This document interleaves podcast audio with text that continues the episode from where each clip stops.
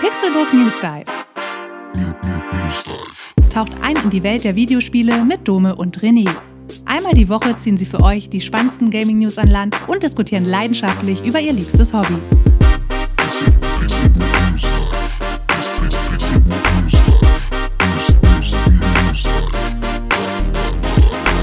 Herzlich willkommen zu einer neuen Folge des Pixelbook News Dive. Ich bin Dome und an meiner Seite über dieses Internet verbunden sitzt der fantastische René Deutschmann. Einen wunderschönen guten Tag, mein Name ist René Deutschmann und ich bin über das Internet hinzugeschaltet zu Dominik Eulmann. Hallo Dominik. Hallo René, Gott hab es selig, dieses Internet. Ähm, ich freut mich jede Woche hier wieder mich mit dir zusammenschalten zu können, um über unser liebstes Hobby Videospiele zu sprechen. Ich hatte letztens einen krassen Ausfall mit Vodafone. Und jetzt geht's aber wieder richtig gut. Also ich hoffe, äh, wir bleiben connected über diesen Podcast. Das hoffe ich auch sehr, weil sonst müssen die ZuhörerInnen dann mit mir vorlieb nehmen, wenn der René plötzlich einfach nicht mehr antwortet. Aber wir, ho wir hoffen mal, dass die Leitung heute stabil bleibt. Denn wir haben heute wieder News mit dabei. Nach Microsofts überraschendem Kauf von Activision Blizzard hat nun Sony kurzerhand Bungie gekauft. Ja, apropos Bungie, wir sprechen auch über Halo The Series, die auf Paramount Plus rauskommen soll. Dazu gab es nämlich einen sehr, sehr interessanten Trailer. Und zu guter Letzt sprechen wir über den Release von Pokémon Legends Arceus und was äh, im Rahmen des Release alles so passiert ist. Was uns direkt in den Dive führt, denn da sprechen wir eben über Pokémon Legends Arceus. Arceus, was äh, Dom und ich ja doch schon ganz gut finden. Das ist völlig korrekt. Ich freue mich schon auf unseren Talk. Aber fangen wir doch mal an mit unserer ersten News.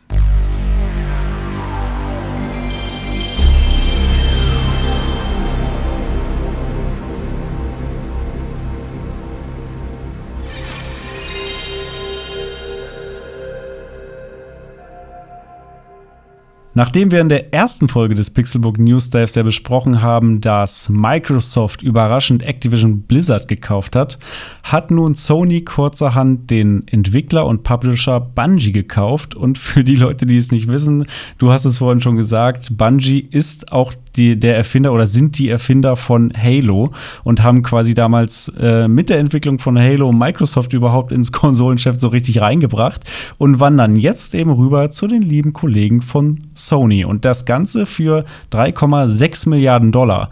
Ist kein Pappenstiel, aber doch noch etwas weit entfernt von den 68,7 Milliarden Dollar, die äh, Microsoft für Activision Blizzard bezahlt hat. Äh, wie hat dich denn diese News erreicht und was waren deine ersten Gefühle dazu? Also meine ersten Gefühle waren, oh, das passt ja ganz gut, weil ich finde Destiny, was ja momentan am ehesten für Bungie steht, da Halo eben auf der Microsoft-Konsole ist und die alle mit ähm, Halo eben die Xbox verbinden, ähm, finde ich, ist Destiny irgendwie schon so ein Sony-Titel geworden, so ein bisschen. Also natürlich nicht nur, aber ich habe das Gefühl, dass viele Destiny-Spieler eben auf der Sony-Konsole ähm, unterwegs sind. Jetzt, wo äh, sich Bungie ja vor einiger Zeit aus den Fängen von Activision Blizzard rausgewrungen ähm, hat, fühlt sich das eigentlich ganz organisch an. Also es hat mich gar nicht so sehr gewundert. Viele haben das ja auch so empfunden, dass das jetzt so ein oh, wenn Microsoft was krasses kauft, dann muss Sony jetzt auch was krasses kaufen. Das ist jetzt ein Schlagabtausch. Kann ich nachvollziehen, dass man das denkt.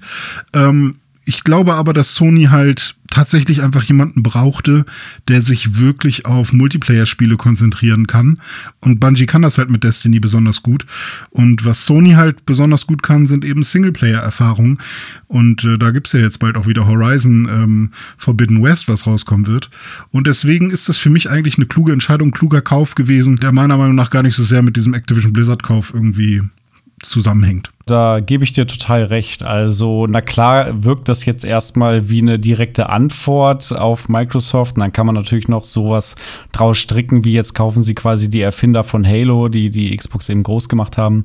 Aber, wie du schon gesagt hast, es gibt ganz andere Gründe dahinter. Und so ein Kauf, der wird ja auch von langer Hand geplant. Das wird nicht mal eben von heute auf morgen entschieden, dass man da 3,6 Milliarden Dollar ausgibt. Ähm, dementsprechend war das schon sehr strategisch und ähm, ja, genau. Äh, Bungie steht eben nicht nur für Halo, sondern auch für Destiny.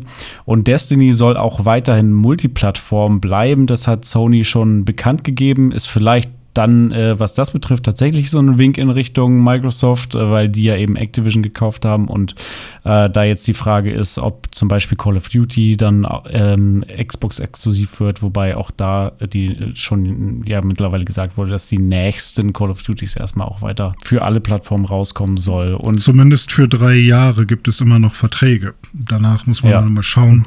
Aber ich kann mir echt sehr gut vorstellen, dass die auch weiterhin auf allen Konsolen rauskommen. Ja, genau. Und so wird es eben auch bei Bungie sein. Bungie wird eine unabhängige Tochtergesellschaft von Sony und äh, die Spiele, sowohl Destiny als auch kommende Spiele gegebenenfalls, bleiben dann multi Plattform. Zumindest will Sony ihnen da ähm, nichts vorschreiben. Aber Bungie ist eben ausgewiesener Experte im Bereich Multiplayer und auch im Bereich Service Games. Und in diesen beiden Bereichen werden sie Sony da eben mit Kompetenz unterstützen und bei der Entwicklung von solchen Spielen helfen. Ähm, was ich auf jeden Fall cool fände, ist, wenn Sony andersrum Bungie auch dabei hilft, den Singleplayer vielleicht oder die Kampagne ein bisschen besser zu machen, weil wenn ich mir ein potenzielles Destiny 3 vorstelle, was auch noch eine richtig geile Kampagne hat, dann ähm, hätte ich da schon richtig Bock drauf, weil schon bei Destiny 2 fand ich die Kampagne sehr unterhaltsam. Wir haben es ja im Koop durchgespielt ähm, das hat schon immer sehr viel Spaß gemacht. Aber dieser ganze Multiplayer- und Service-Games-Charakter hat mich da sonst nicht so wahnsinnig interessiert. Da war ich dann relativ schnell wieder raus. Ja, man hat ja auch irgendwie so das Gefühl gehabt, dass ähm, Activision äh, slash ich weiß nicht, ob es jetzt Blizzard da jetzt wirklich war, ähm, dass die da halt auch ganz schön viel mitentschieden haben, was die ganze Monetarisierung von Destiny anging. Und ähm, es war dann irgendwann ja auch so, dass ganze Story-Kampagnen oder Story-Elemente hinter Season Passes äh, versteckt waren. Die musste man dann halt kaufen, wenn man das eben auch erleben wollte. Und äh, dann genauso da ist jetzt eigentlich Activision schon mit raus, aber vielleicht sind die Entscheidungen immer noch aus der Zeit.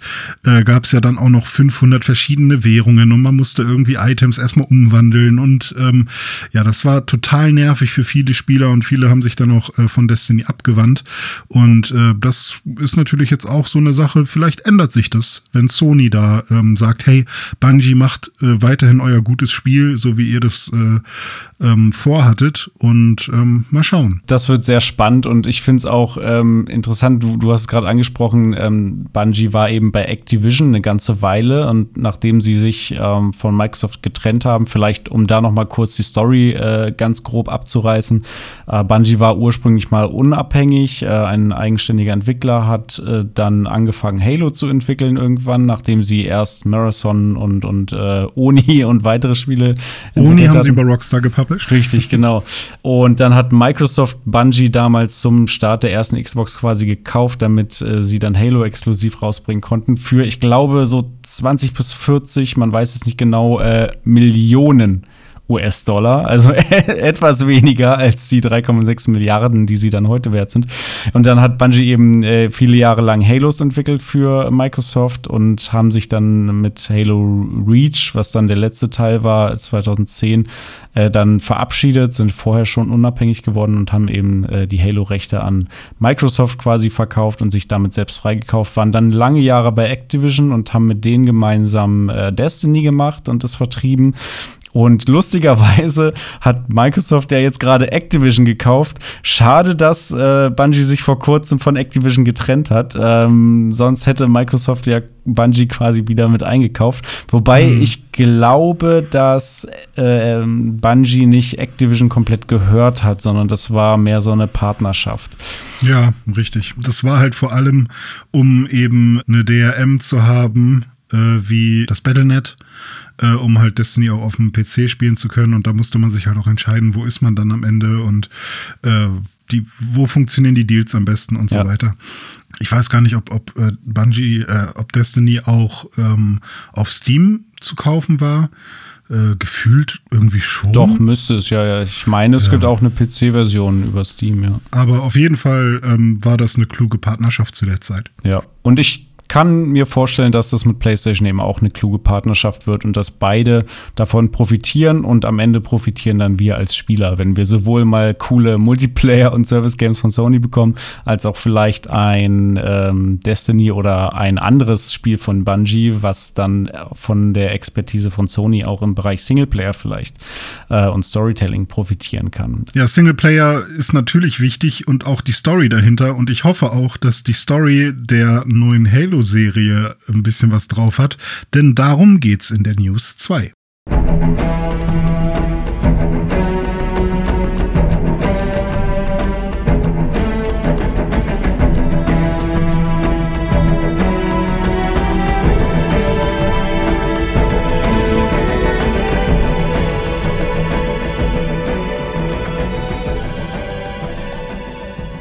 Zur Halo-Serie kam jetzt nämlich gerade sowohl ein neuer Trailer raus, als auch ein Release-Datum. Und zwar wird das Ganze am 24. März auf Paramount Plus seine Premiere feiern.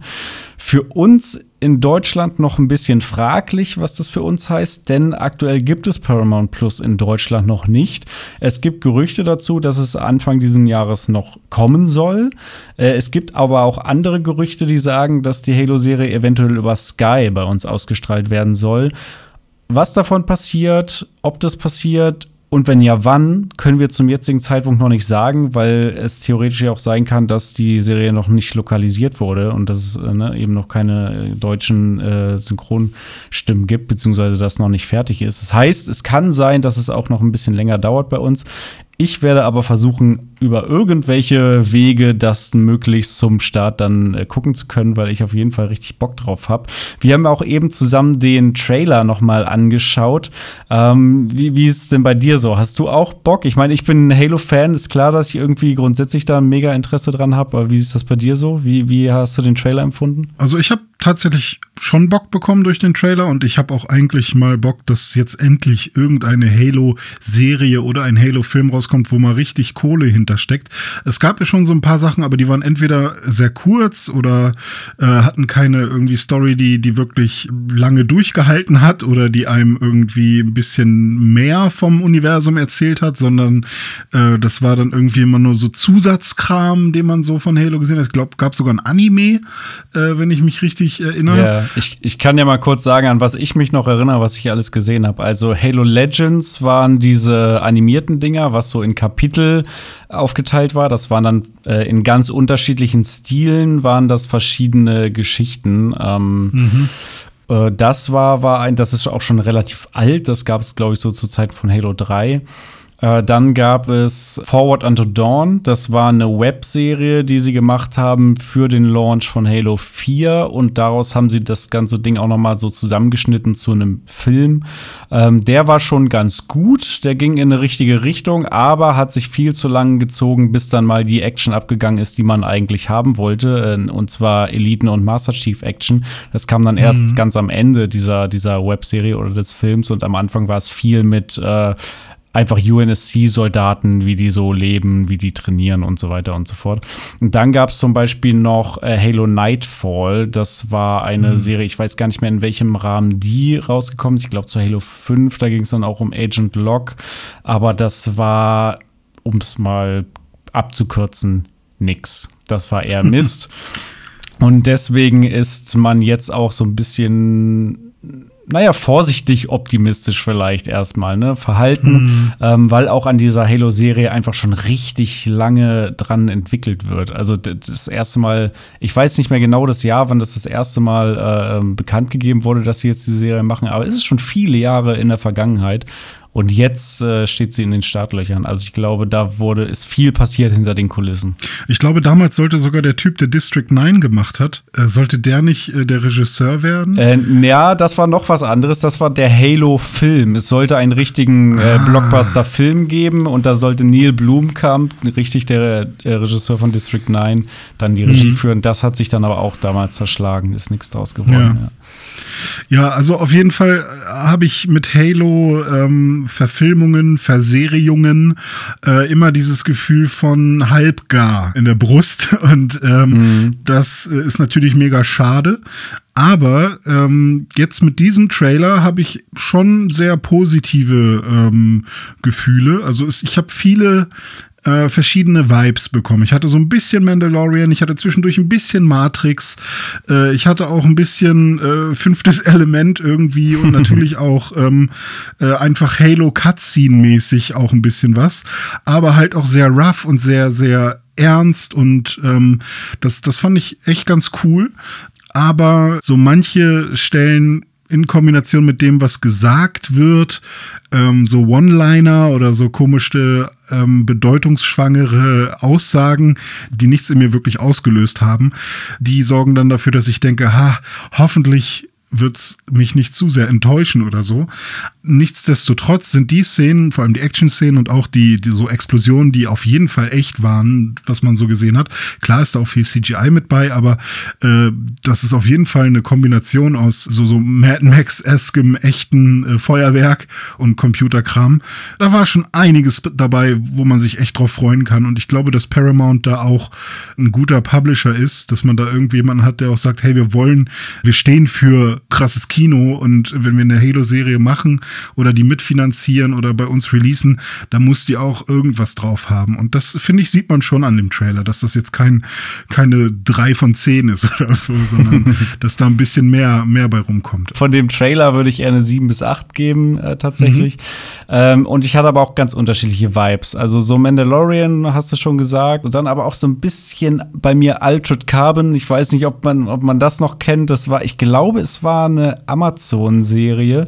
Äh, ich bin mir nicht mehr ganz sicher, vielleicht war es auch Netflix. Das habe ich tatsächlich auch geguckt und das war auch so, ja, ich, ich kann, kann das ganz schwierig beschreiben, so, so ein bisschen halbgeil. Also einerseits mhm. schon geil und auch, man sieht schon, okay, das war schon teuer, aber andererseits auch nicht so ein Star Wars-Niveau. Dann doch nicht dieses Mandalorian, wo ich wirklich sagen muss, das ist halt wirklich top-notch. Das sieht von vorne bis hinten stimmig aus.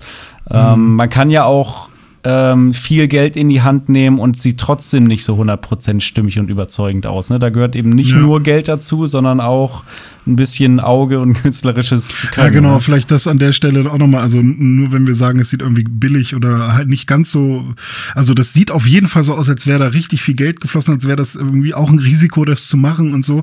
Und äh, nur weil man irgendwie viel Geld in die Hand nimmt, heißt es halt nicht, dass das dann geil ist und so. Also es ist nicht so, dass wir so denken. Ähm, aber wir hoffen natürlich, dass jetzt mal für eine Halo-Serie richtig Kohle in die Hand genommen wird. Und man merkt das dann natürlich an manchen Szenen, ähm, ob ob die Outfits geil sind, ob das irgendwie alles stimmig ist oder so. Ähm, keine Ahnung, ob irgendwie das CGI irgendwie sauber aussieht, ob die Energieschwerter irgendwie äh, vernünftig äh, leuchten oder ob das irgendwie komisch aussieht. Und da hat man schon das Gefühl, das ist schon alles ziemlich geil, aber eben es ist halt eine Serie immer noch. Und es gibt halt wirklich Serien, die sind halt echt schäbig und das ist auch, das muss dann so sein, weil die haben nicht so viel Kohle pro, pro Episode. Und ja, ich bin halt echt gespannt. Aber du hattest ja noch so ein, zwei mehr Punkte. Äh, eine CGI-Geschichte ist ja zum Beispiel Cortana, die da ja umgesetzt wurde. Was hältst du denn davon? Mm, ja, ja, an, an der Darstellung von Cortana in dem Trailer scheiden sich so ein bisschen die Geister. Äh, ich habe äh, zwei Gedanken dazu. Der erste Gedanke ist, äh, Cortana wird in dem in der Serie von Jen Taylor gespielt. Ähm, das mag jetzt vielen Leuten nichts sagen, aber Jen Taylor ist tatsächlich die Synchronstimme, die Original-Synchronstimme von Cortana aus den Spielen. Und das heißt, in dem Moment, wo sie da auftaucht in dem Trailer und sagt, Hello, Master Chief, da, äh, da bekommen Gamer halt schon eine Gänsehaut, wenn sie diese Originalstimme hören. Ähm, die Darstellung von ihr in dem Trailer wiederum spricht mich nicht hundertprozentig an. Irgendwie, ob es jetzt nur die Farbe ist oder sie sieht auch nicht wirklich aus wie eine KI, sondern sie sieht irgendwie nur aus wie eine Person, die irgendwie komisch ausgeleuchtet ist. Also Nur dieses Uncanny Valley mäßig. Ja, ja, genau. Uncanny Valley so Final Fantasy mäßig, weiß nicht, dass, da mhm. kommt dieses Cortana mäßige nicht so rüber, weil bei Cortana laufen ja auch so Matrix mäßig die ganze Zeit irgendwelche Daten also Datenströme so. und so, genau. Ja, genau, das das kam nicht so geil rüber. Die Frisur kann man sich auch ein bisschen drüber streiten, aber gut, das das ist einmal dahingestellt, das soll nicht der Kritikpunkt sein, genau. Beim beim Master Chief ist es äh, genau andersrum. Der sieht richtig geil aus, finde ich. Also das Kostüm gefällt gefällt mir gut und äh, auch wie er sich bewegt gefällt mir gut. Gespielt wird er von Pablo Schreiber, den kennt der eine oder andere vielleicht aus Criminal Squad. Ähm, und da haben sie aber eben nicht die Originalstimme von Steve Downs genommen äh, aus den Games, sondern äh, ich, ich, weiß nicht, wer es spricht. Vielleicht spricht es der Pablo Schreiber selbst. Da bin ich mir jetzt gerade nicht sicher. Auf jeden Fall ist es mhm. eben nicht die, die Originalstimme.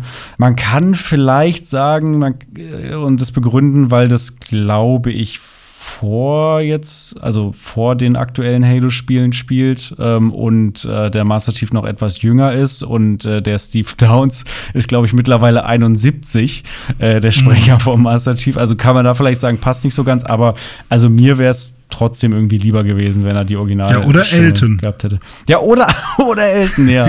äh, kleiner Random Fact, Elton hatte eine Synchronstimme in Halo 3.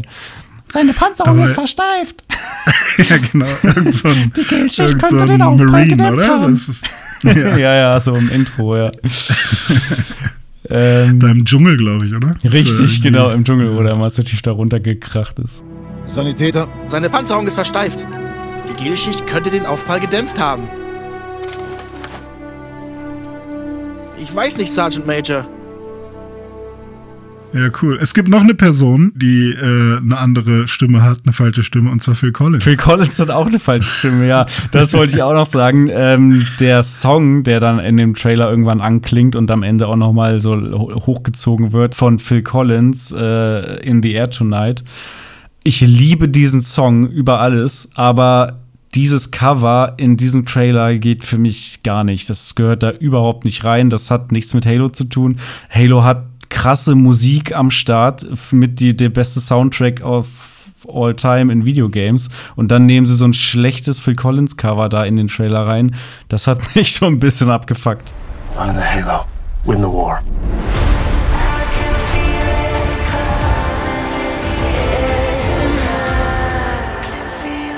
Für wen wird denn die Halo-Serie gemacht? Nicht für meinen Papa, der seine Bruisies gucken will. Ja, also, ja, das mein Vater ist Bruce Willis-Fan, der sagt dazu Bruisies, für alle, die die alten Pixelbook-Folgen noch nicht gehört haben. Ähm, ne, der, der, wird sich vielleicht auch Halo angucken, aber der ist nicht die Hauptzielgruppe.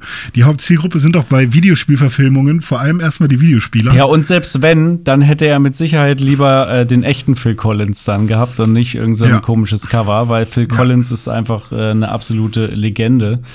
Und apropos Legende, da kommen wir doch zu unserer dritten News des Tages und zwar Pokémon-Legenden Arceus.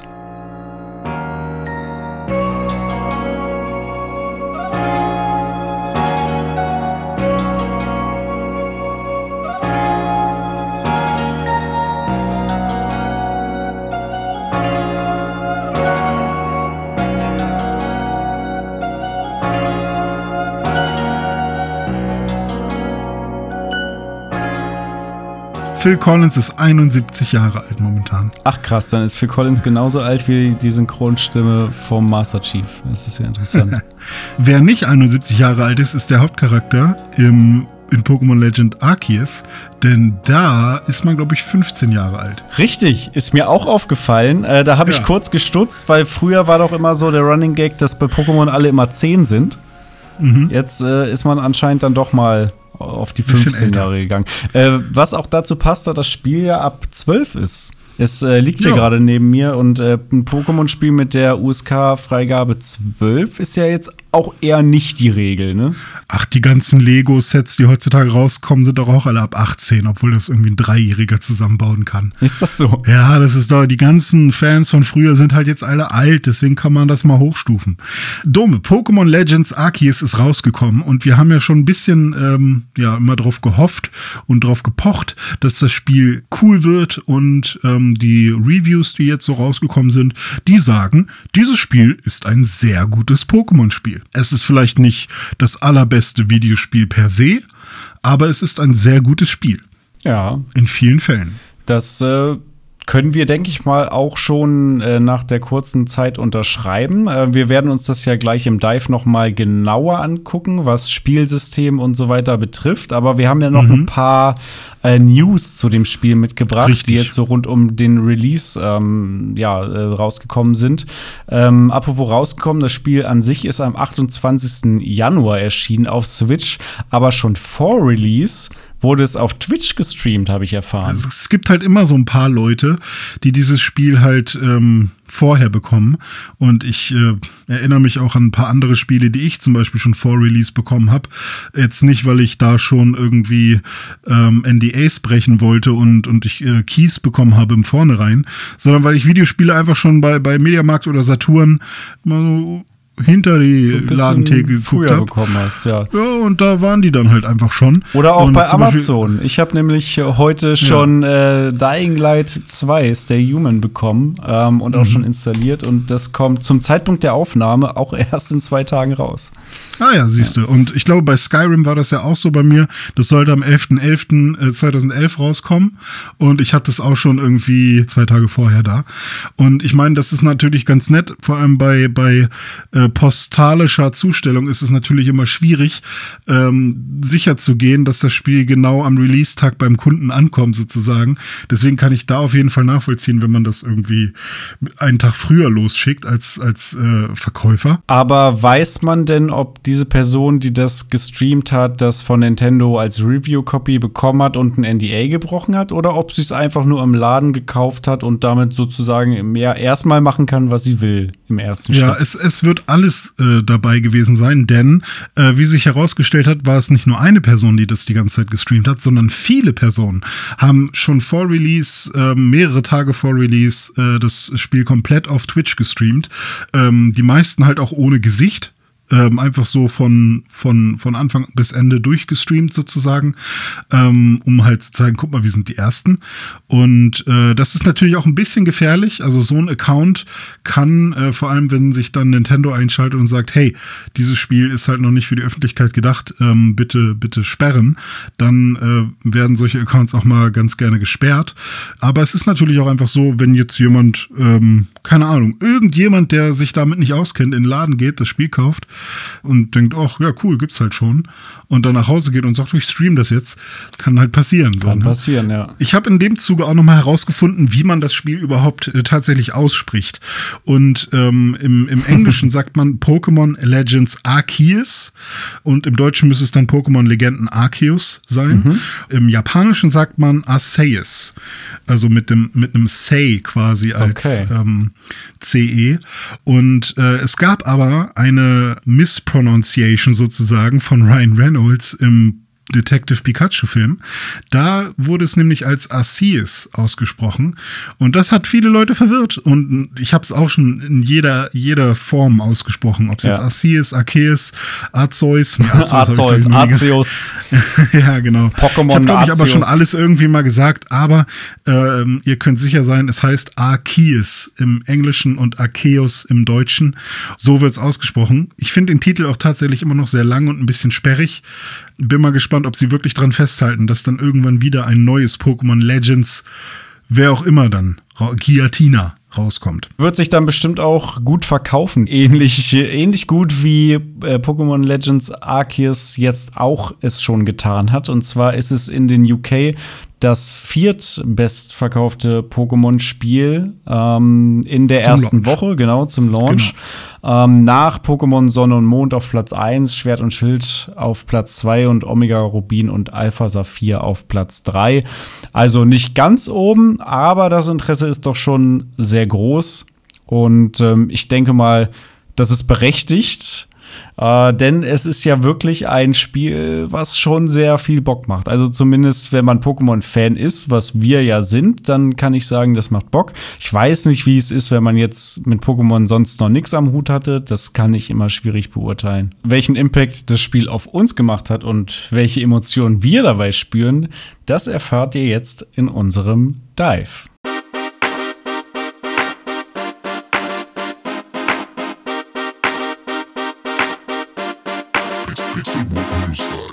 Jetzt schauen wir uns das Ganze mal etwas genauer an. Wir haben schon ein paar Stunden investiert und sind abgetaucht in die Hisui-Region, sozusagen das äh, prähistorische Sino, also die Hisui-Region, die später zu Sino wird. Sino ist dann die Region von äh, Diamant und Perl, ne, wo es gerade die, die Remakes zu gab. Das war die erste, die ich nicht mehr gespielt habe damals. Ja, ich auch. Ja. Mhm, genau. Mhm. Das heißt, das ist jetzt auch, da ich auch die Remakes nicht gespielt habe, ist das das erste Mal, dass ich sozusagen die Sinnoh-Region in irgendeiner Form äh, bereise. Ähm, Ich finde es interessant, dass die das Hisui-Region nennen jetzt und dann später Sinnoh. Und jetzt reden sie im Spiel immer von, von dem großen Sinnoh oder so, als wäre das irgendwie ein Gott Ja. oder irgendein Wesen. Hab Und jetzt bin ich die ganze Zeit ein bisschen verwirrt. Ist Sinnoh jetzt Arceus oder ist Sinnoh noch irgendwas anderes? Ähm, Genau die ich mal gleichen- Gespannt, wie sie das, ja, Genau die gleichen Gedanken und Fragen habe ich mir, habe ich mir auch gestellt. Das hat mich. bin ich mal gespannt, wie sie das auflösen dann am Ende. Ja, ich denke mal, das werden sie im, im Laufe des Spiels auflösen. Aber so weit sind wir noch nicht. Apropos, wie lange hast du denn schon gespielt jetzt zum aktuellen Zeitpunkt? Mhm. Ich würde sagen, so zwischen 12 und 15 Stunden oh, irgendwie sowas. doch schon Ja. eine ganze Menge. Ja, ich habe ich hab schon einiges jetzt gemacht. Ich habe vorhin gest, vor allem gestern äh, mal eine, eine kleine Nachtschicht quasi gemacht, äh, weil ich habe mir extra Urlaub genommen. Also was heißt extra? Ich habe jetzt diese Woche mal Urlaub genommen ähm, und äh, nutze dann halt so ein bisschen die Abende, die, die dann ein bisschen länger werden dürfen, um ein bisschen was zu zocken. Und äh, da ist Pokémon jetzt halt ganz vorne mit dabei. Und jetzt bin ich gerade ähm, in der dritten Region sozusagen, habe zwei von den Königen beziehungsweise Königinnen erledigt und habe auch schon zwei von den Reittieren äh, besorgt. Das heißt, ähm, ja, Man hat kein Fahrrad mehr, richtig? richtig. Man hat, man hat, ich weiß, ist es ein Dammhirplex oder ist es, nee, Dammhirplex ist ein anderes. Doch, ich Vieh. glaube, das, das, ich glaube, das ist das, aber die Hisui-Variante davon. Das muss man nämlich auch mal sagen. Es gibt jetzt neue Pokémon-Varianten. Ich glaube, angefangen hatte das Ganze damals mit Sonne und Mond, wo das erste Mal neue Varianten von alten Pokémon aufgetaucht sind. Ich erinnere mich, äh, das waren die Alola-Formen. Ähm, Alola Raichu finde ich zum Beispiel mega geil. Ich finde auch Alola Knogger total cool. Und dann haben sie das mit Schwert und Schild ja noch weitergeführt. Da gab es dann die, wie hießen sie da? Galar-Formen?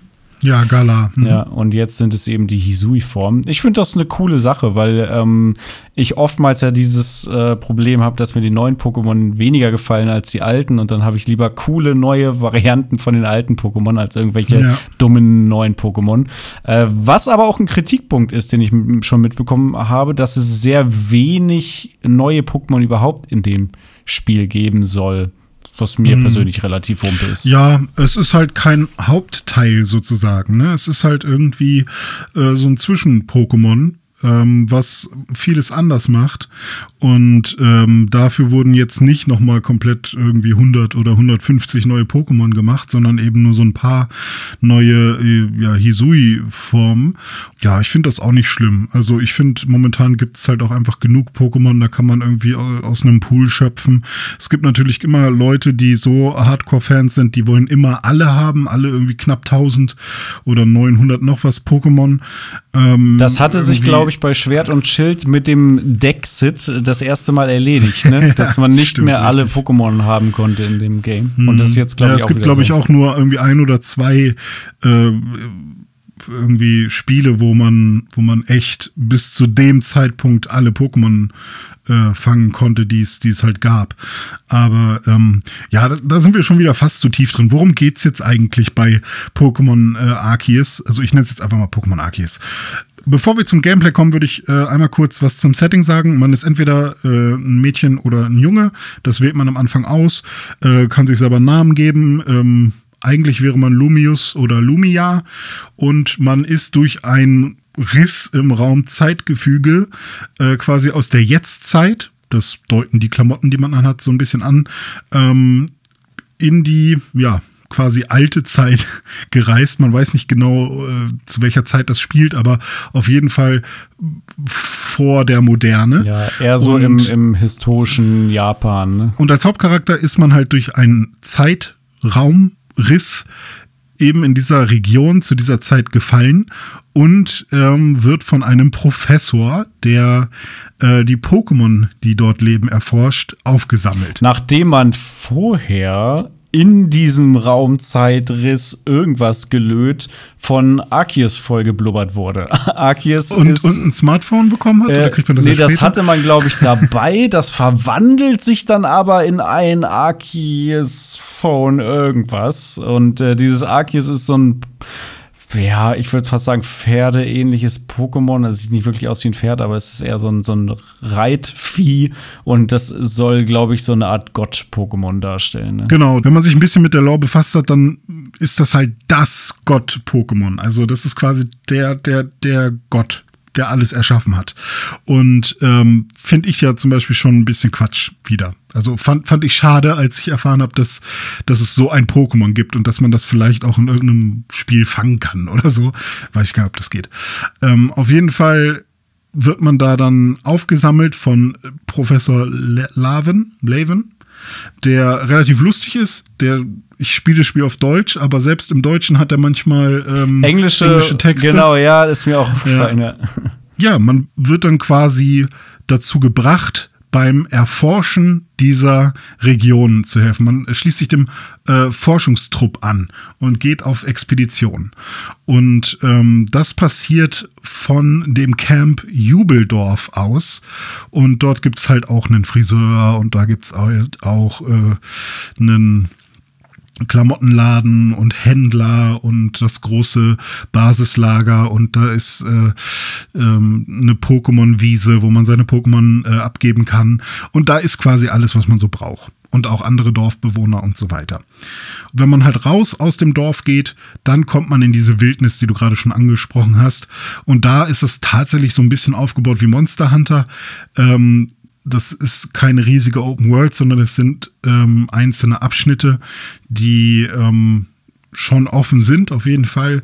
Also es sind nicht alle Abschnitte miteinander verbunden, so dass es eine riesige Open World wird, sondern eben äh, semi-Open genau. World, wenn man so will. Aber es fühlt sich, wenn man da rumläuft, an, als wäre es eine Open World. Ja, ich finde es auch vollkommen okay. Ich ja. brauche auch nicht noch eine Open World und noch eine Open World.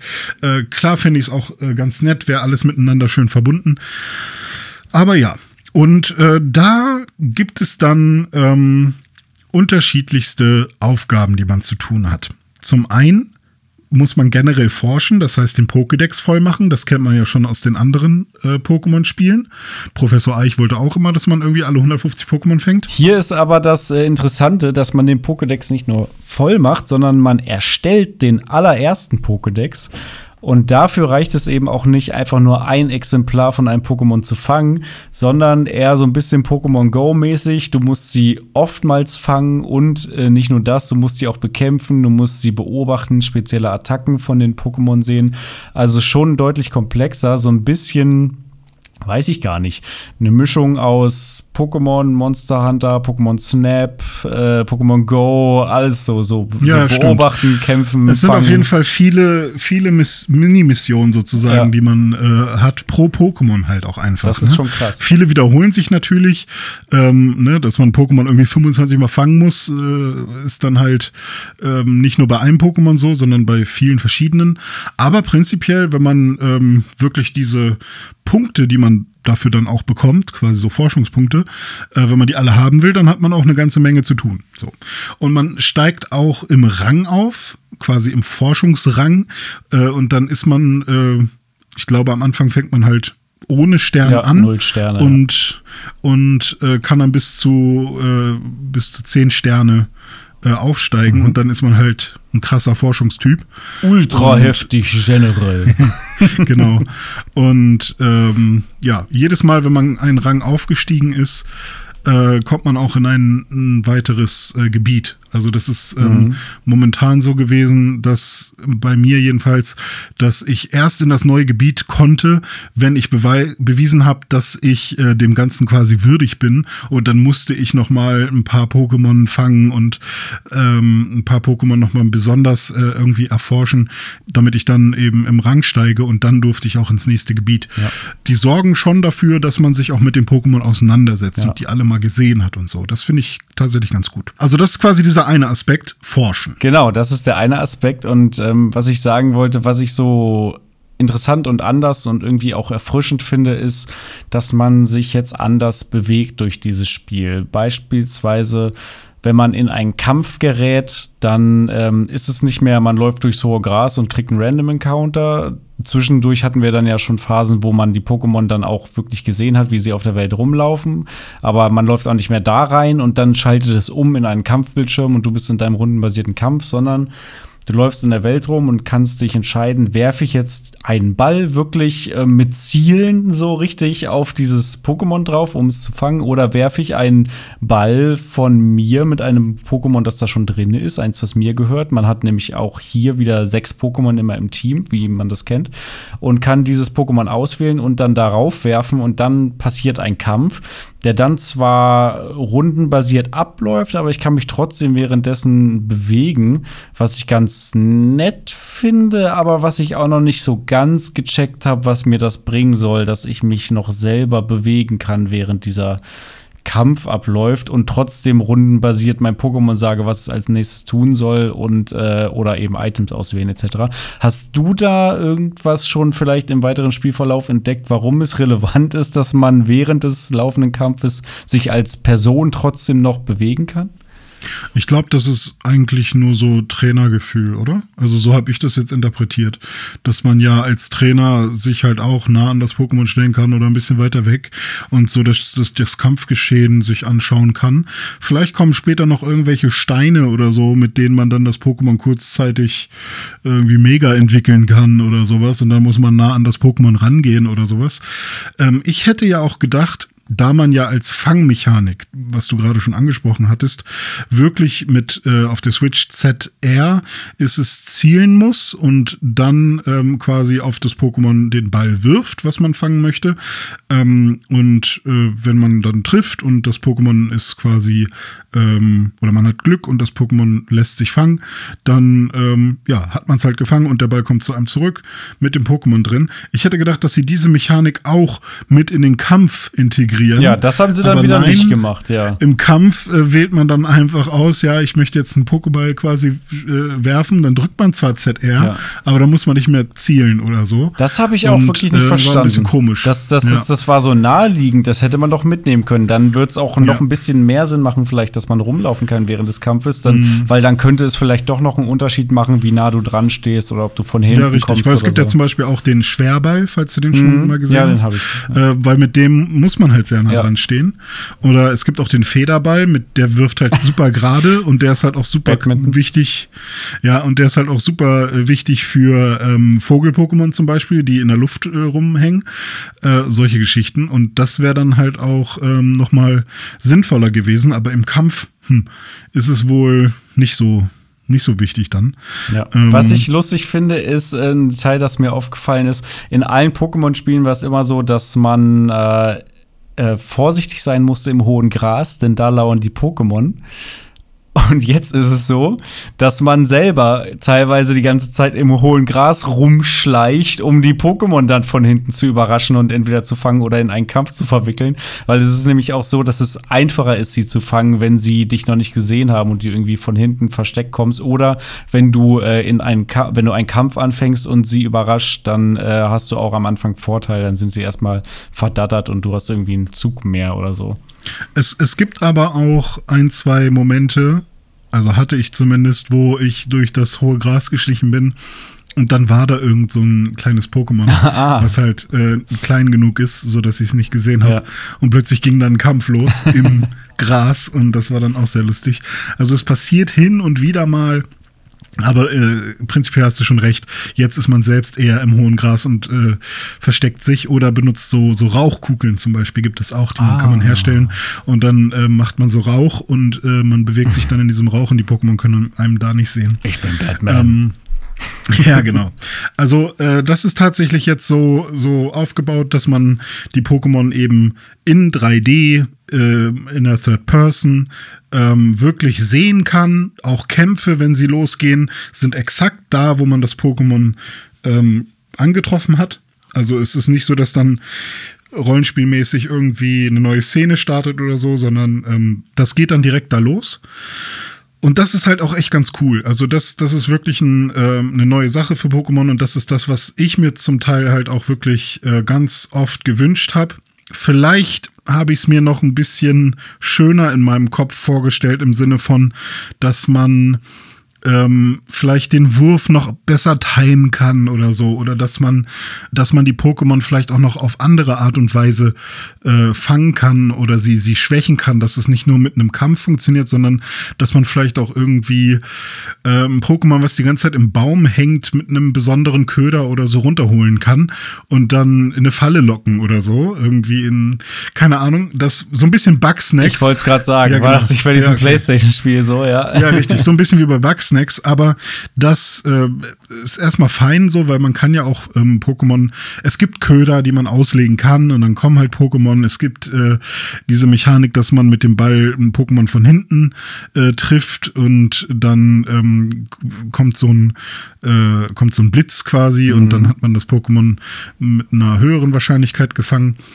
Und äh, das ist schon alles ganz nett. Erzähl mir doch noch mal von äh, diesen besonderen Pokémon, weil es gibt ja zum einen diese Königs-Pokémon jetzt und dann gibt's diese Rage-Pokémon. Ich weiß jetzt gerade nicht, wie die heißen, die mit den roten Augen in, mit hohen Leveln. Das sind da- Elite-Pokémon. Elite-Pokémon, genau. Was hat's denn Genau, mit, die mit den roten auf sich? Augen. Die mit den roten Augen sind einfach Pokémon, die quasi in Rage geraten sind. Äh, Und das ist ja auch so, dass äh, in dieser Region, in dieser Zeit, in der das spielt, haben die Menschen auch tatsächlich noch nicht so viel Plan von Pokémon und auch eher Angst vor Pokémon. Das heißt, selbst wenn du irgendeinem Dorfbewohner mal ein, ein Staralili, also ein kleines Vogel-Pokémon zeigst, dann rennen die fast schon eher davor weg, weil die halt noch voll Angst haben und nicht wissen, was, äh, was diese Pokémon alles Sind können. wilde Tiere so für die.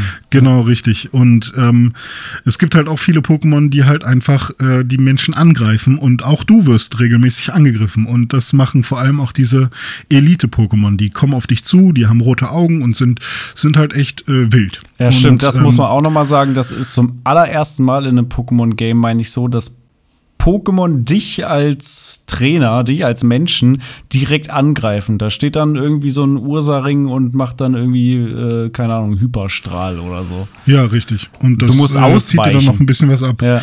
Und ähm, da ist es dann natürlich äh, besonders wichtig, dass du im richtigen Zeitpunkt den Kampf beginnst oder dass du äh, wegrollst. Also es sind schon ein paar ähm, äh, Geschicklichkeitssachen halt auch so mit drin. Und äh, diese Elite-Pokémon sind eigentlich nur besonders starke Pokémon. Die sind im Level ein bisschen höher. Das sind meistens auch schon weiterentwickelte Formen. Und ähm, ja, wenn du zum Beispiel irgendwo bist, wo die meisten Pokémon so Level 20 sind oder so, dann hat so ein Pokémon, was dann Elite-Wesen ist, äh, ist dann vielleicht irgendwie 10 Level höher. Und somit ist es dann auch schon ein bisschen knackiger. Also, ähm, ich war jetzt schon mehrmals in irgendwelchen Gebieten, wo ich gedacht habe, wow, warum gibt es hier jetzt schon ein Chanera, was Level 50 ist? Mein stärkstes Pokémon ist nicht mal Level 30. Und ähm, das finde ich tatsächlich ganz gut, dass es, ähm, dass es echt schon, dass man jetzt nicht mehr so das Gefühl hat, man kann einfach durch äh, rennen und irgendwie mein, mein Start-Pokémon ist das stärkste von allen anderen und ähm, das, das regelt schon alles und äh, ja, dann passt das schon, sondern dass man jetzt halt wirklich ähm, ja, aufpassen muss, gegen wen man kämpft und dann vielleicht auch ein bisschen Schiss hat. Ah, in die Richtung will ich vielleicht jetzt erstmal nicht oder so. Ich erinnere mich gerade, cool. ähm, so eine ähnliche Mechanik habe ich äh, bei Witcher 3 irgendwie auch äh, das erste Mal so richtig wahrgenommen. Da gab es dann auch in der Welt Gegner, die äh, unterschiedliche Level hatten und dann gab es welche, die so einen roten Totenkopf über sich hatten, wo man schon gesehen hat, oh, okay, der ist jetzt so viele Level über mir, das ist quasi das Äquivalent von so einem roten Auge-Pokémon. Äh, das ist jetzt, ja, ich kann den theoretisch besiegen, wenn ich sehr gut spiele, aber es ist schon äh, jetzt nicht unbedingt gedacht, dass ich gegen den jetzt kämpfe vielleicht. Ja, aber äh, es gibt dann natürlich auch welche äh, irgendwie im allerersten Gebiet, so ein, ähm, so ein Bidisa oder ich weiß nicht, wie die Entwicklung davon jetzt heißt, hier dieser Biber, ähm, die haben dann auch immer noch rote Augen, aber sind dann halt nicht mehr viel besser als du. Okay. Also die roten Augen sind auch trotzdem noch da. Das ist halt dann äh, einfach nur, das ist das Elite, die Elite-Variante in diesem Gebiet von, von, von dem Vieh. Ja. Und ähm, dann gibt es diese Königs-Pokémon. Das ist noch mal was anderes, ne? Mhm, richtig. Äh, Könige, also jedes Gebiet hat quasi seinen König oder seine Königin. Ähm, die, das erste Gebiet, diese Graslandschaft, hat quasi dieses ähm, Hackebeil-Axt-Sichlor. Äh, Axantor, glaube ich. Ist das, hat das was Äh, mit Sichlor zu tun?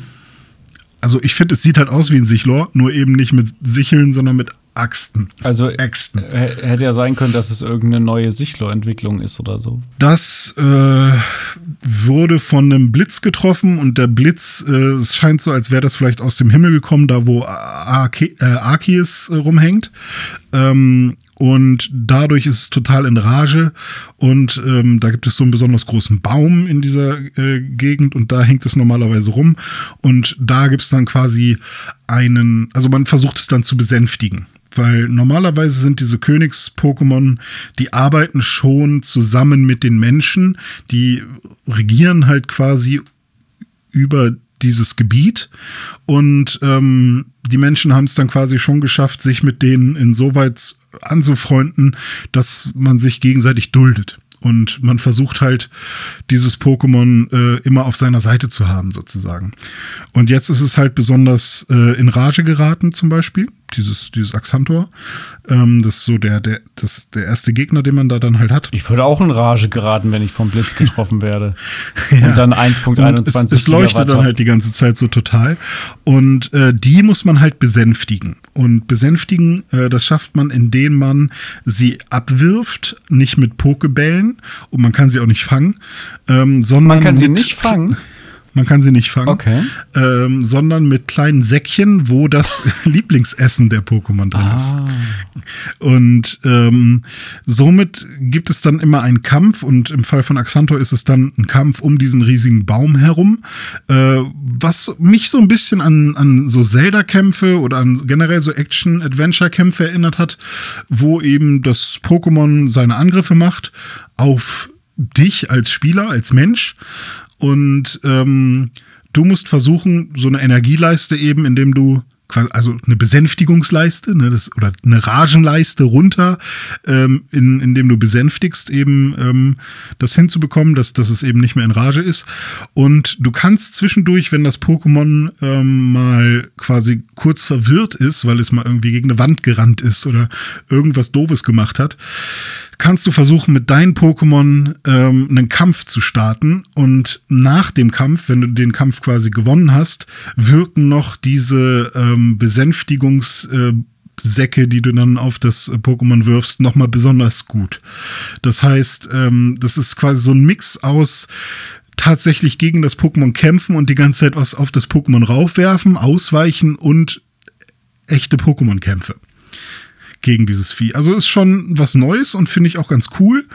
Und ähm, ja, davon gibt es dann auch, ich glaube, fünf Stück insgesamt. Und ähm, also wird es auch wahrscheinlich fünf Gebiete geben. Schätze ich mal. Und dann gibt es noch diese ähm, Puh, Reittiere, nenne ich sie jetzt mal.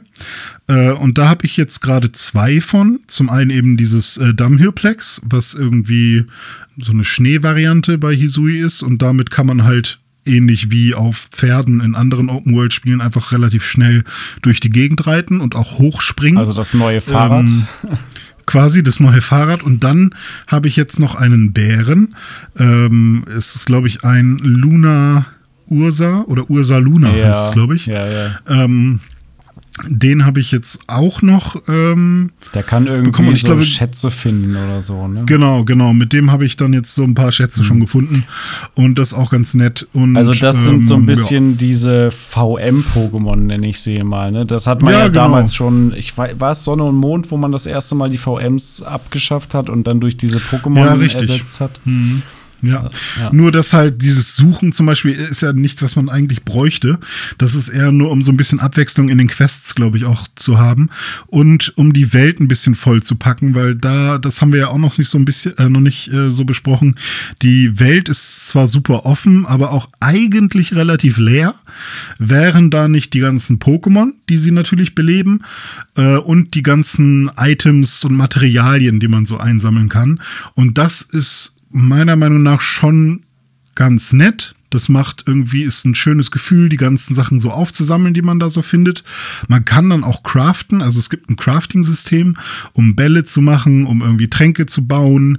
Sogar irgendwelche Figürchen kann man machen äh, für, für irgendwie äh, Dorfbewohner, die irgendwie was haben wollen.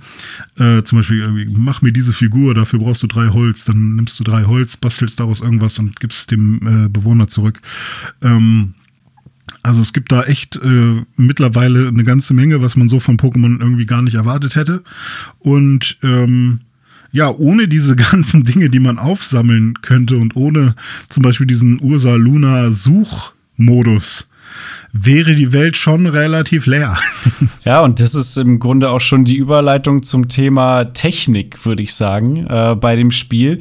Ähm, spielerisch haben wir jetzt schon viel besprochen. Ein, eine winzige Sache, die ich noch sagen wollte, es gibt so ein paar schöne Ease of Use Sachen, wie dass man äh, bei Pokémon jetzt gezielt auswählen kann, wenn er, ob er sich entwickeln soll. Wenn er ein bestimmtes Level erreicht hat, passiert das nicht mehr automatisch, sondern man kann das dann auswählen. Man kann Und auch, auch mit die schönste ähm, Animation. Die schönste Entwicklungsanimation. Ja, ja. ich fand die richtig schön. Sehr episch, Ja. auf jeden Fall. Ja. Und man kann auch ähm, sagen, welches Pokémon welche Attacke können soll. Also wenn es eine Attacke lernt, dann kommt das sozusagen in, in deine Karteikarte rein. Und äh, wenn du dann später neue Attacken lernst, kannst du immer wieder sagen, okay, er soll die Attacke VMs wieder und TMs sind verlernen. Genau, VMs und TMs sind quasi überflüssig und du hast bei jedem Pokémon dann so eine Art Karteikarte im, im Backend, wo du sagen kannst, welche Attacken er jetzt gerade können soll. So. Ja, ist aber echt cool, weil an sich konntest du das ja vorher auch schon immer. Es hat nur mega lange gedauert, bis du die ganzen TMs wieder irgendwo herbekommen hast. Genau. Und ähm, ja, ist, ist eine coole Sache. Und es Richtig. gibt auch noch ein paar mehr so Ease of Use Sachen. Ich musste an Ghost of Tsushima denken. Man kann mit diesem Dumbhillplex äh, rumreiten und während man reitet halt auch Sachen aufnehmen. Ah, okay. Also solche Geschichten sind halt Wie auch, auch bei drin. Monster also, Hunter. Ja, wie auch bei Monster, Monster Hunter Richtig. Rise jetzt im speziellen Fall. Ja, aber Technik. Ja, ja, genau. Jetzt wollten wir uns noch mal das Thema Technik anschauen. Äh, das Spiel ist ja auf der Switch erschienen, das heißt auf Switch Lite, auf der normalen Switch und auf der OLED-Switch, die sich ja aber meines Wissens nach äh, von der Performance her nicht unterscheiden. Ähm, wir haben beide die- Offiziell nicht. Offiziell nicht. Wir haben beide die OLED-Variante. Ähm, ich habe es auch tatsächlich bis jetzt ausschließlich im Handheld-Modus gespielt, das Spiel. Und ganz bewusst nicht auf meinem 77-Zoll-Fernseher, denn äh, dafür ist die Grafik und die Technik einfach nicht gut genug. Ähm, Wir hatten so einen schönen äh, Kommentar, weil wir haben ja ein tolles Gewinnspiel gemacht, Ja. wo es ja auch noch die Auflösung gibt später. Ähm, und da hat jemand geschrieben, lustig, dass äh, ein Format oder ein Twitter-Account, der Pixelburg im Namen trägt, also Pixel, ein äh, dieses Spiel verlost, weil das ja so pixelig sei. ja, da sieht man schon, in welche Richtung die Kritik geht. Ähm, Also, das Spiel ist jetzt nicht unbedingt das schönste Spiel. Die Texturen sind teilweise sehr matschig, die Welt ist relativ leer.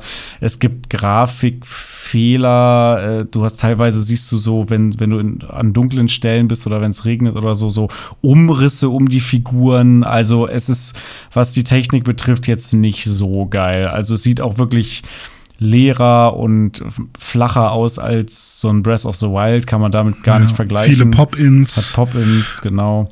und auch hier ähm, Framerate was ich- ist jetzt, glaube ich, auch nicht die allerhöchste. Und die Animationen sind teilweise auch ein bisschen rucklig. Zum Beispiel, wenn man von einem Berg springt, sieht das nicht so geil aus. Oder in der Entfernung laden viele Sachen erst sehr spät äh, rein. Und wenn du wirklich so in die Ferne schweifst, siehst du quasi eine leere Welt, weil die ganzen Sachen gar nicht reingeladen sind. Ja, richtig. Und auch ähm, diese Hügel und Berge, die es gibt, die sind quasi einfach nur super flach mit einer Textur Ja. beklebt und das war's dann. Und ähm, das ist tatsächlich schon eher, ähm, also es wirkt schon noch eher wie so eine, wie so eine erste äh, Demo, Ja. wie so eine erste äh, Nicht mal eine so Beta, wie eine. Alpha Ja. irgendwie. Ja. Ja, also ähm, das ist auf jeden Fall nicht die das schönste Videospiel auf der Switch momentan oder vor allem die Open World ist nicht die schönste. Das Dorf an sich finde ich ganz schick und auch die Charaktere, wie sie äh, designt sind und äh, das, das, das finde ich alles fein und auch die Pokémon sehen toll aus und die Animationen im Kampf sehen schön aus und ich finde auch das Interface und das HUD und äh, und ähm, die Karte, auch alles, was sie sich von von Breath of the Wild quasi abgeguckt haben, da wird, man schon immer mal wieder dran erinnert. Irgendwie die Karte, wie sie aufgebaut ist, erinnert mich an Breath of the Wild. Äh, die Musik erinnert mich an Breath of the Wild. Also die gesamte Darstellung an vielen Stellen. Ähm, da sieht man auch das Menü, wie, wie, wie man die Items verwaltet oder so, ähm, ist ganz oft ähm, sehr also die sinnvollen Sachen, die man gut übernehmen kann von einem Breath of the Wild, haben sie einfach irgendwie mal rübergenommen. Und das finde ich okay und dann halt angepasst und ein bisschen vereinfacht. Nur das so. mit der Grafik haben sie nicht so richtig ja. auf die Reihe gekriegt. Ja. Ähm, ja. Und ich finde halt auch ganz schlimm, wie die Bäume aussehen mhm. und dass die halt echt alle irgendwie gleich aussehen und da sich nichts sauber bewegt. Und du siehst halt auch wirklich, dass es nur so eine Matsch-Textur auf dem Boden ist und dann diese Grashalme da komisch draufgepappt sind.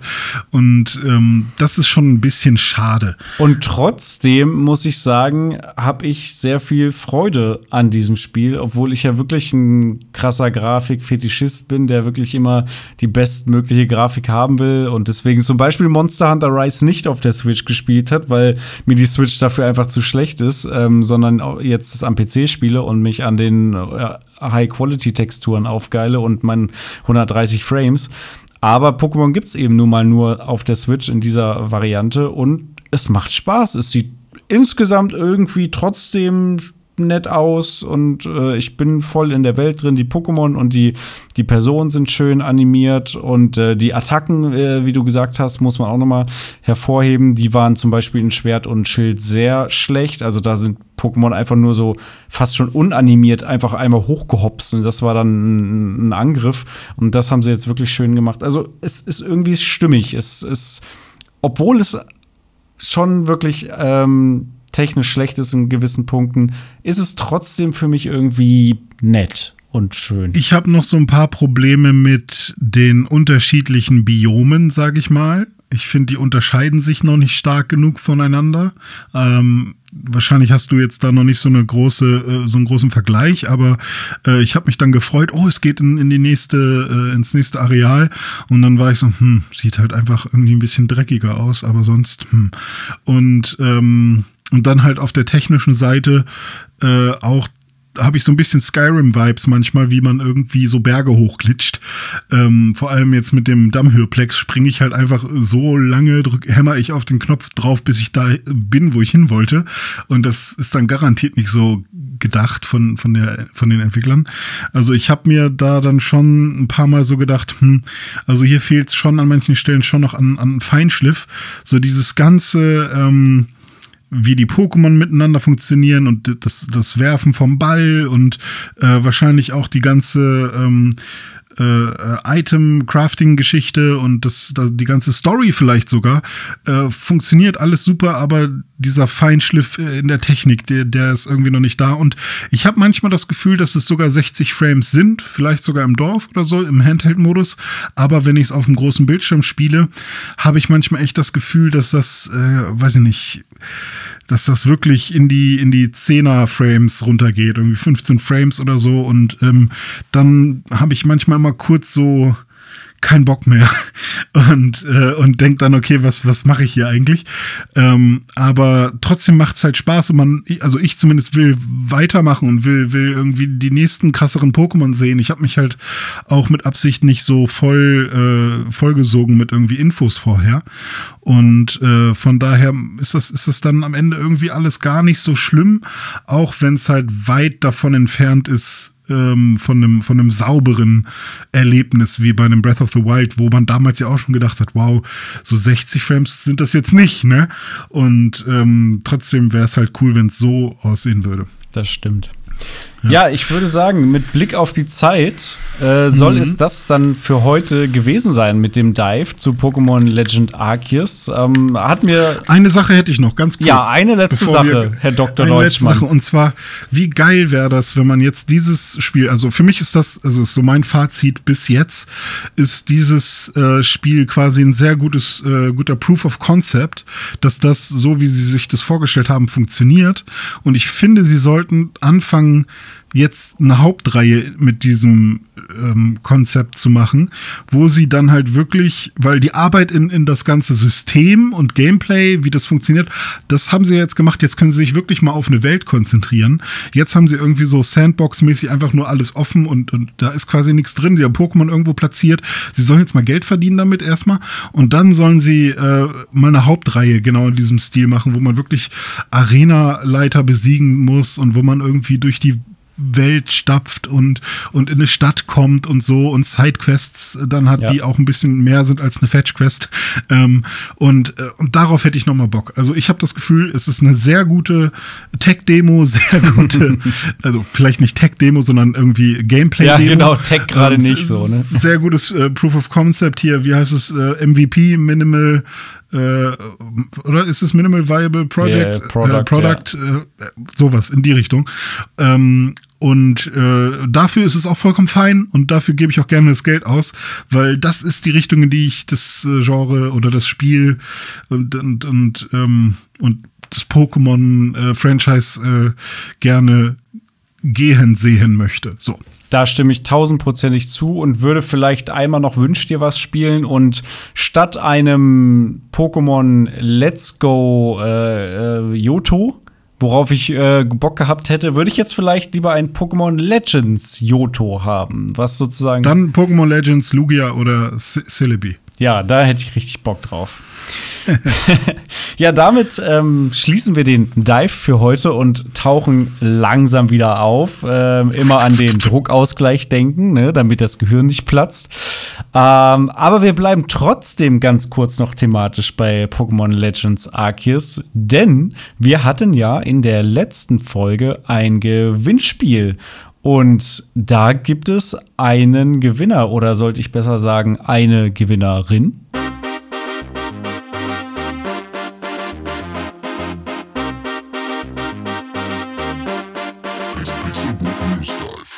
Danke, Dome. Hier die Auflösung des Gewinnspiels aus der letzten Woche. Wir wollten von euch wissen, was ist euer Lieblings-Pokémon?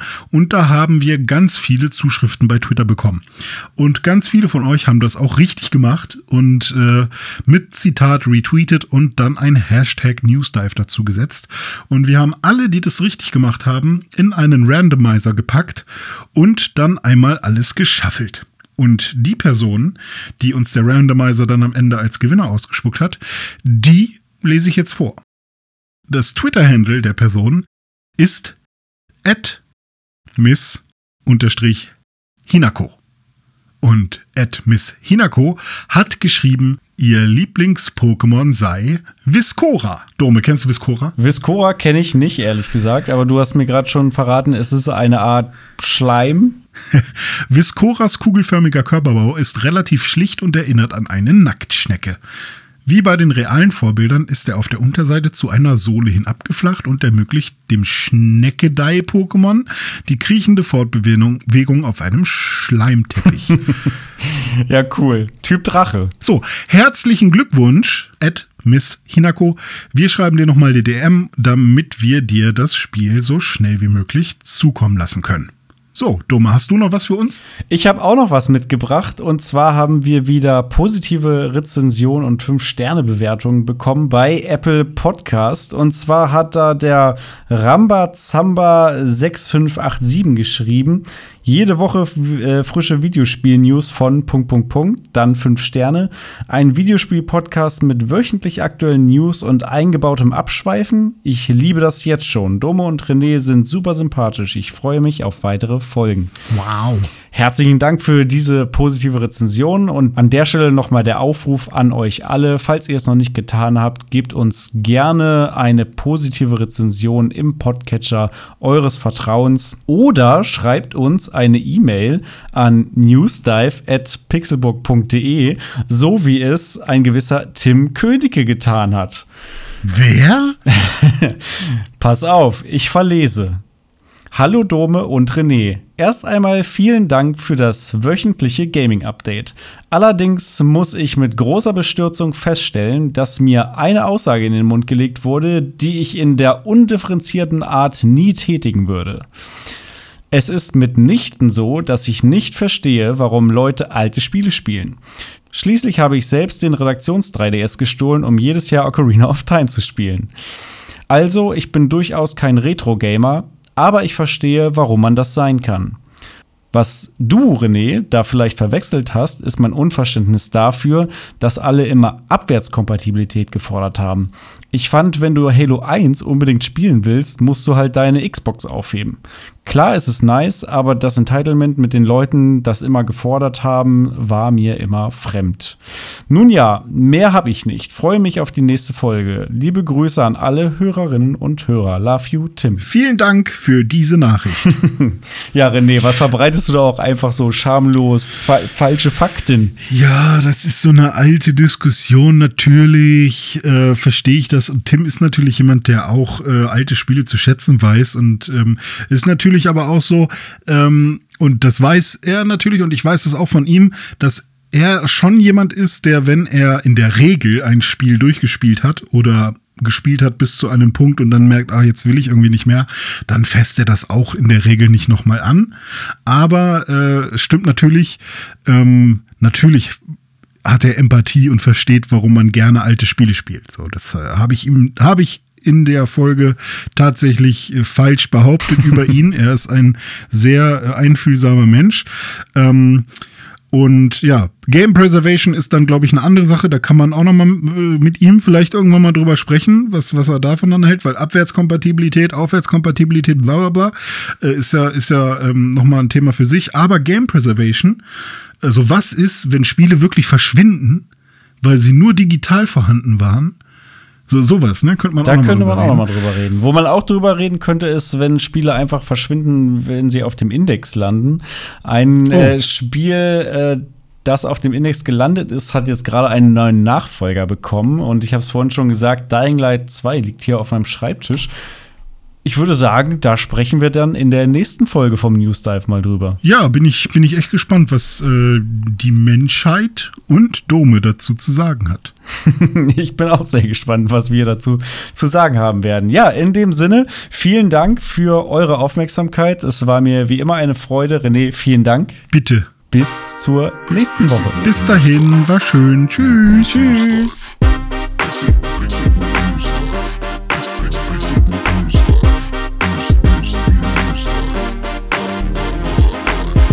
Pixelbook News Dive findet ihr auf Twitter unter @pixelbooknews. Wir freuen uns auf euer Feedback und positive Rezensionen. Mails schreibt ihr an newsdive@pixelbook.de und wenn ihr die Jungs direkt erreichen wollt, nutzt Disneyweird oder at Dominik Eulmann auf den sozialen Plattformen.